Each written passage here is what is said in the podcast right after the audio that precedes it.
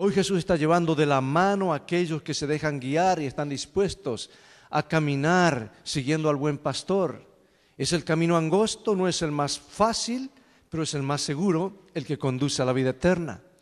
Hoy Jesús está tomando vidas manchadas, personas que han arruinado aparentemente sus vidas, perdonándolos, limpiando, eliminando esos pecados, dándoles un nuevo comienzo.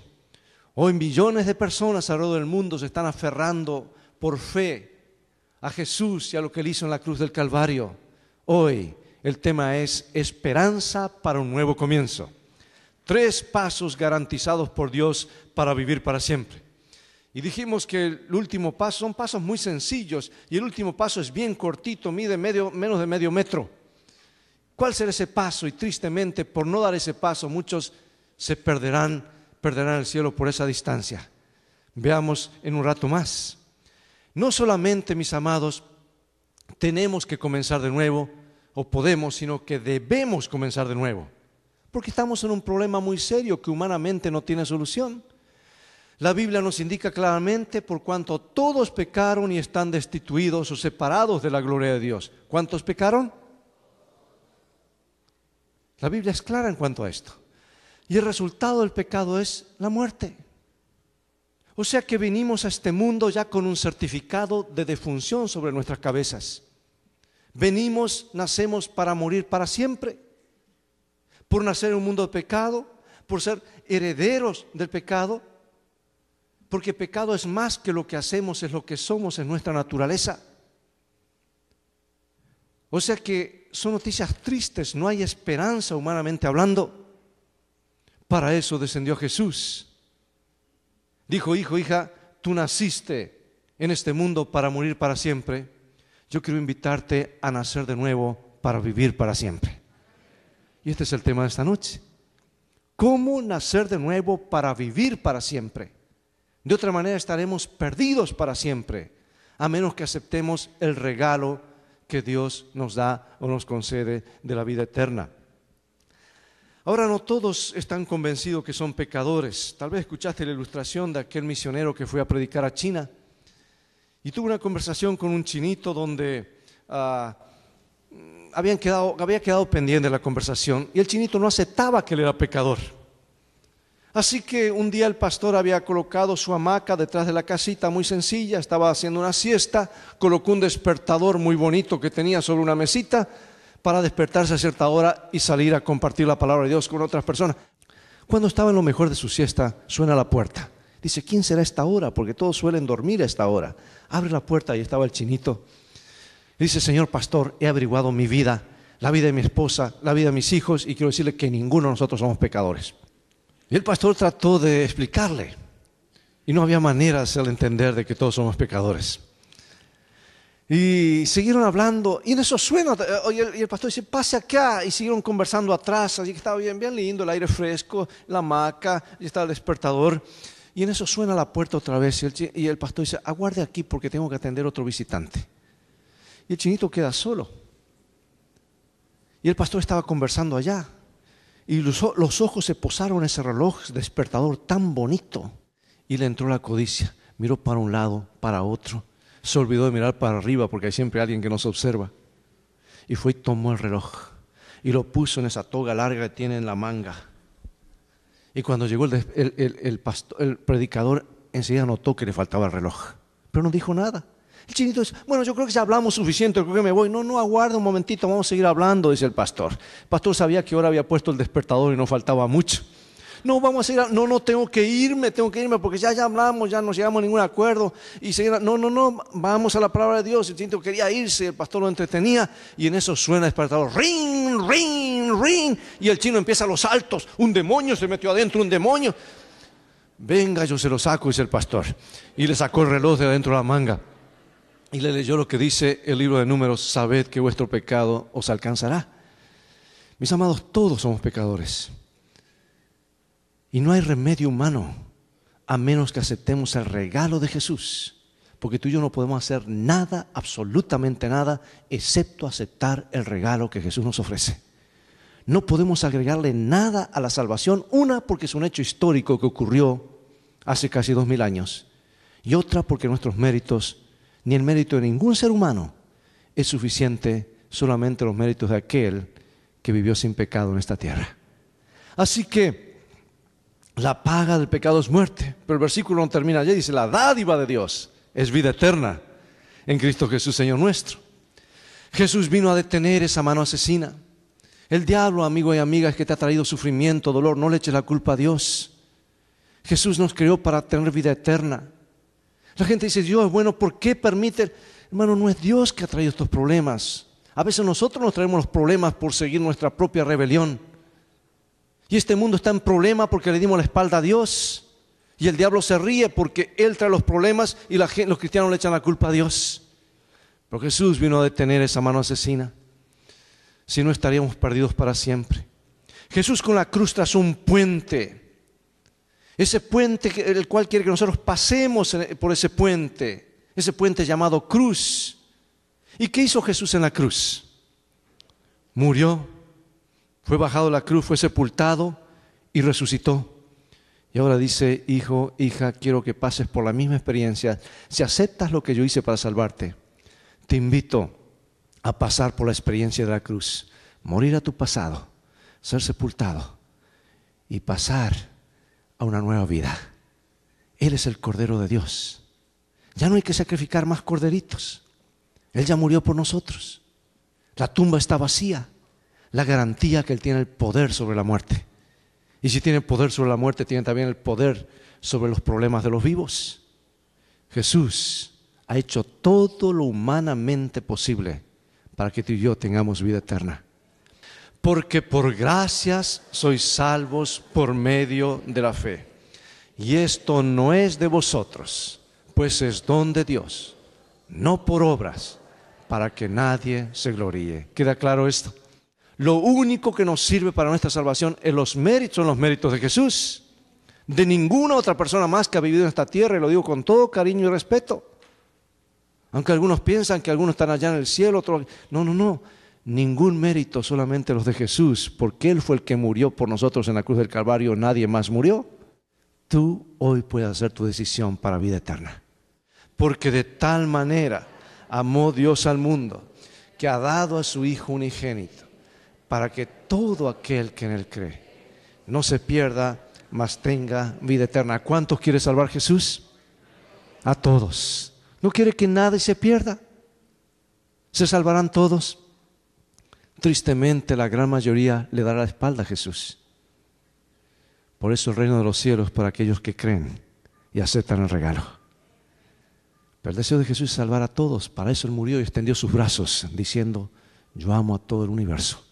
Y predicó su más elocuente sermón, sin una palabra, en ese púlpito llamado cruz. Sin decir una palabra, extendió sus brazos para indicar cuánto nos ama y cuánto está dispuesto a dar para tenernos con Él para siempre. Hoy podemos poner excusas, que no puedo por esto, lo otro, pero llega el día cuando muchos estarán escondiéndose cuando Jesús venga. Será demasiado tarde, tú no podrás esconderte de su presencia, porque no hay ningún otro nombre dado a los hombres bajo el cielo en el cual podemos ser salvos, dice el apóstol, ¿no es cierto? Sino en el nombre de Jesús. Eso es bíblico. Ahora, ¿qué tenemos que hacer? ¿Qué podemos hacer nosotros? Tres pasos que podemos dar no para ganar la salvación, sino en respuesta a la salvación que ya se nos ha dado. ¿Estás listo para estos pasos? Vamos a dar primero. Y aquí está el primer paso de acuerdo a las escrituras. El primer paso es creer en Cristo. ¿Crees en Cristo en esta noche? Has dado entonces el primer paso. Pero ¿qué es creer? Es confiar plenamente, porque el significado en griego quiere decir deja de preocuparte y comienza a actuar como si ya has recibido lo que has pedido. Creer es más que decir yo creo. Es una vivencia. Decir yo acepto, creo, tengo confianza, tengo fe en lo que Jesús hizo por mí. Encontramos el caso de aquel, aquellos ah, discípulos de Jesús que, eh, siervos de Dios, que fueron a la cárcel por envidia de los judíos y fueron echados a la cárcel. Fueron azotados, golpeados y en la cárcel, aunque los amarraron con cadenas y con cepos y demás como los peores criminales, estaban cantando y alabando a Dios. Y el carcelero decía, pero qué presos tan raros, los castigamos, los tratamos mal y ellos están cantando. Y ellos decían, ¿qué cantaban ellos? El libro de los Salmos posiblemente, porque era el único himnario que había en esa época. Y esa noche Dios intervino. Tremendo terremoto, no sabemos qué magnitud, pero suficiente para que tambalearan las paredes y cayeron las paredes de la cárcel. Y el carcelero va y toma su espada, estaba a punto de suicidarse y se me escapan los presos y tengo que pagar con mi vida. Se estaba por quitar su vida. Y los discípulos dicen, no, no lo hagas, no somos esa clase de presos, no nos vamos a escapar. Y este hombre se postra ante esos dos prisioneros y le hace la más grande pregunta que algún ser humano alguna vez haya hecho y que tenemos que hacerlo, hacernos. Señores, ¿qué debo hacer para ser salvo? Y allí está la más grande respuesta. Cree en el Señor Jesucristo y serás salvo tú y toda tu familia. Es la promesa bíblica. Cree en el Señor y serás salvo tú y tu casa. ¿Y qué hicieron ellos? Ese carcelero, bueno, ya que la cárcel, vengan a mi casa. Y dice la Escritura que aquella noche, sin haber estudiado toda la fe de Jesús, sin haber estudiado todas unas conferencias bíblicas, esa familia entera fue bautizada. Porque aceptaron el regalo de Jesús y dijeron, queremos asegurarnos de pertenecer a Jesús, queremos cambiar de dueño. Hermanos, no es siempre lo que se sabe o cuánto conocimiento, sino es la disposición del corazón de seguir la invitación de Jesús. Por eso debemos creer también que si confesamos nuestros pecados, Él es fiel y justo para perdonar nuestros pecados y limpiarnos de toda maldad. ¿Qué decimos a esto? Y el siguiente versículo en 2.1 dice, si, si hubiésemos pecado, abogado tenemos, y vamos a hablar de eso mañana, con Jesucristo el justo. Jesús no solamente nos perdona, sino que da la fuerza para vencer. No es lo que tú sientas. Tú has estado cargando una culpa y el enemigo quiere tenerte con culpa todo el tiempo para que no seas feliz. Y Jesús quiere restaurarte y que andes a la luz de su perdón, porque Él cargó todos nuestros pecados y nuestros males y errores en la cruz del Calvario. Ahora, si lo quieres cargar tú, entonces estás en otro problema, no vas a ser feliz y vas a estar en terreno que el enemigo quiere que estés. Allí hablamos, lloramos. Y terminó la oración y su rostro estaba diferente. Por primera vez en 20 años me dice, he sentido lo que es el perdón y la paz del cielo. Es lo que Jesús ofrece, no vivas a la sombra de la... Hermanos, mira, hay una promesa maravillosa en la palabra de Dios, porque Él es capaz de romper cadenas, hábitos, vicios, no importa lo que sea. Hay poder en el nombre de Jesús. Él sepulta nuestras iniquidades, la echa en lo profundo del mar todos nuestros pecados. Y aquí va el segundo paso. Amar a Cristo. ¿Sabes qué dice Jesús? Si me amáis, Ay, pastor, iba tan bien y ya metió los mandamientos otra vez. Bueno, el problema no son los mandamientos, el problema somos nosotros que, porque los mandamientos nos hablan de amar a Dios y amar al prójimo, ¿no es cierto? Los primeros cuatro de amar a Dios y los últimos seis de amar al prójimo. Si me amas, dice Jesús, demuéstralo. Y Jesús por eso tendrá un pueblo en el tiempo final, justo antes de su regreso, que tendrá estas dos características. Aman tanto a Jesús, tienen la fe de Jesús y también guardan sus mandamientos. ¿Y estás listo para el tercer paso en esta noche? El paso más cortito de todos. Aquí va. Pertenecer a Cristo. ¿Y cómo pasamos a pertenecer a Jesús? Confesando a Jesús públicamente que aceptamos lo que Él hizo para salvarnos en la cruz del Calvario, que Él fue a la cruz, murió, fue sepultado y resucitó. Por eso Jesús nos dio ese ejemplo, no necesitaba ser bautizado porque el bautismo es para los pecadores, pero él fue nuestro ejemplo y algunos han dicho y algunos han dicho que el bautismo de Jesús ha sido válido, porque Jesús no tenía pecados, para aquellos niñitos o personas que nunca en la vida tuvieron la oportunidad. Jesús ha hecho provisión para cada ser humano, pero tú y yo tenemos esa oportunidad. Después que Jesús fue bautizado, subió luego del agua, dice la Escritura, y hubo una voz de los cielos que decía, este es mi Hijo amado en quien tengo complacencia. Y cuando tú y yo somos bautizados, el Padre dice, este es mi Hijo, esta es mi hija. Y ahora ya no perteneces más al enemigo, porque cuando naciste, el enemigo son míos, van a morir para siempre. Ahora perteneces al Padre, al Hijo y al Espíritu Santo, en nombre de quien es bautizado. Cambias de dueño. Y hay algo más glorioso, tu nombre se escribe en el libro de la vida para vida eterna y allí Jesús registra tu nombre, dice, este me ha confesado públicamente y Jesús está mirando ese libro. Y Jesús por eso dijo, el que creyere y fuere bautizado, será salvo, mas el que no, será condenado. Por eso Jesús que quiere salvar a todos, le dijo a los discípulos, vayan a todo el mundo, que no quede nadie afuera. Vayan a todos, hagan discípulos a todas las naciones, bautícenlo en el nombre del Padre, del Hijo y del Espíritu Santo, enséñenle todas las cosas. Por eso estas conferencias, para enseñarles las cosas principales de la palabra de Dios, para que guarden todas las cosas que os he mandado. Y aquí yo estoy con vosotros todos los días hasta el fin del mundo, dice Jesús. Ahora, algunos que se preocupan por esto, hermanos, dicen, ¿cómo el apóstol solamente predicaba en el nombre de Jesús o bautizaba en el nombre de Jesús? Era sencillo, hermanos. Él estaba predicando en un auditorio mayormente hebreo. Ellos no tenían problema con el Padre, lo aceptaban. No tenían, nombre, no tenían problema con el Espíritu Santo. El problema era el Hijo. Y Él les dijo, si ustedes aceptan al Padre, aceptan al Espíritu Santo, aceptan también, al, Hijo, porque el Hijo ha sido enviado por Dios y los tres trabajan juntos. Por eso él bautizaba en el nombre de Jesucristo. Pero el mismo Jesús dice, vayan y bautizo en el nombre del Padre, del Hijo y del Espíritu Santo, porque los tres estamos trabajando en la salvación del mundo. Un Señor, una fe y 14 bautismos diferentes. Un bautismo, ¿qué clase de bautismo será? El que Jesús nos dio el ejemplo. ¿Y quiso Jesús? Fue al agua, fue al río, fue sepultado, salió del agua. Porque el bautismo tiene un simbolismo. Yo no puedo elegir el tipo de bautismo que quiera. Porque tiene que ser por inmersión. Porque representa la muerte, la sepultura y la resurrección de Jesús. Somos sepultados juntamente con Él para muerte por el bautismo.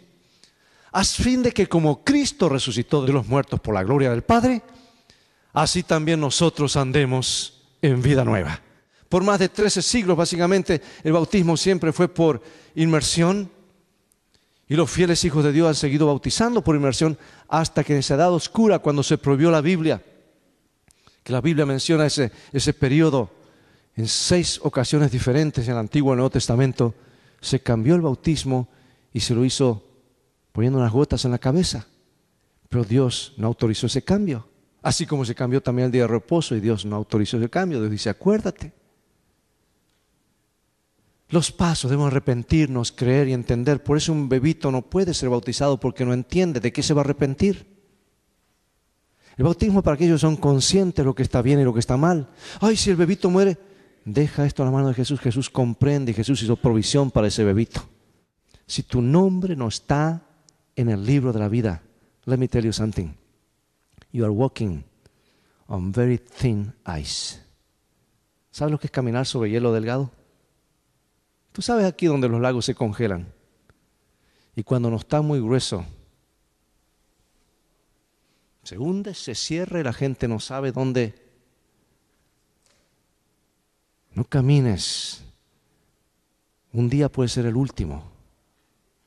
Estamos a un latido del corazón de decidir nuestro destino eterno y tú no estás aquí por casualidad. Yo quiero orar por ti para que el Señor reafirme el deseo en tu corazón de pertenecerle para siempre. ¿Estás escuchando la invitación de Jesús? Dice, yo estoy a la puerta y llamo. La puerta del corazón. Y esa puerta se abre solamente de adentro. Jesús dice, yo soy el camino, la verdad y la vida. Cree cuando Jesús te invita. No dudes.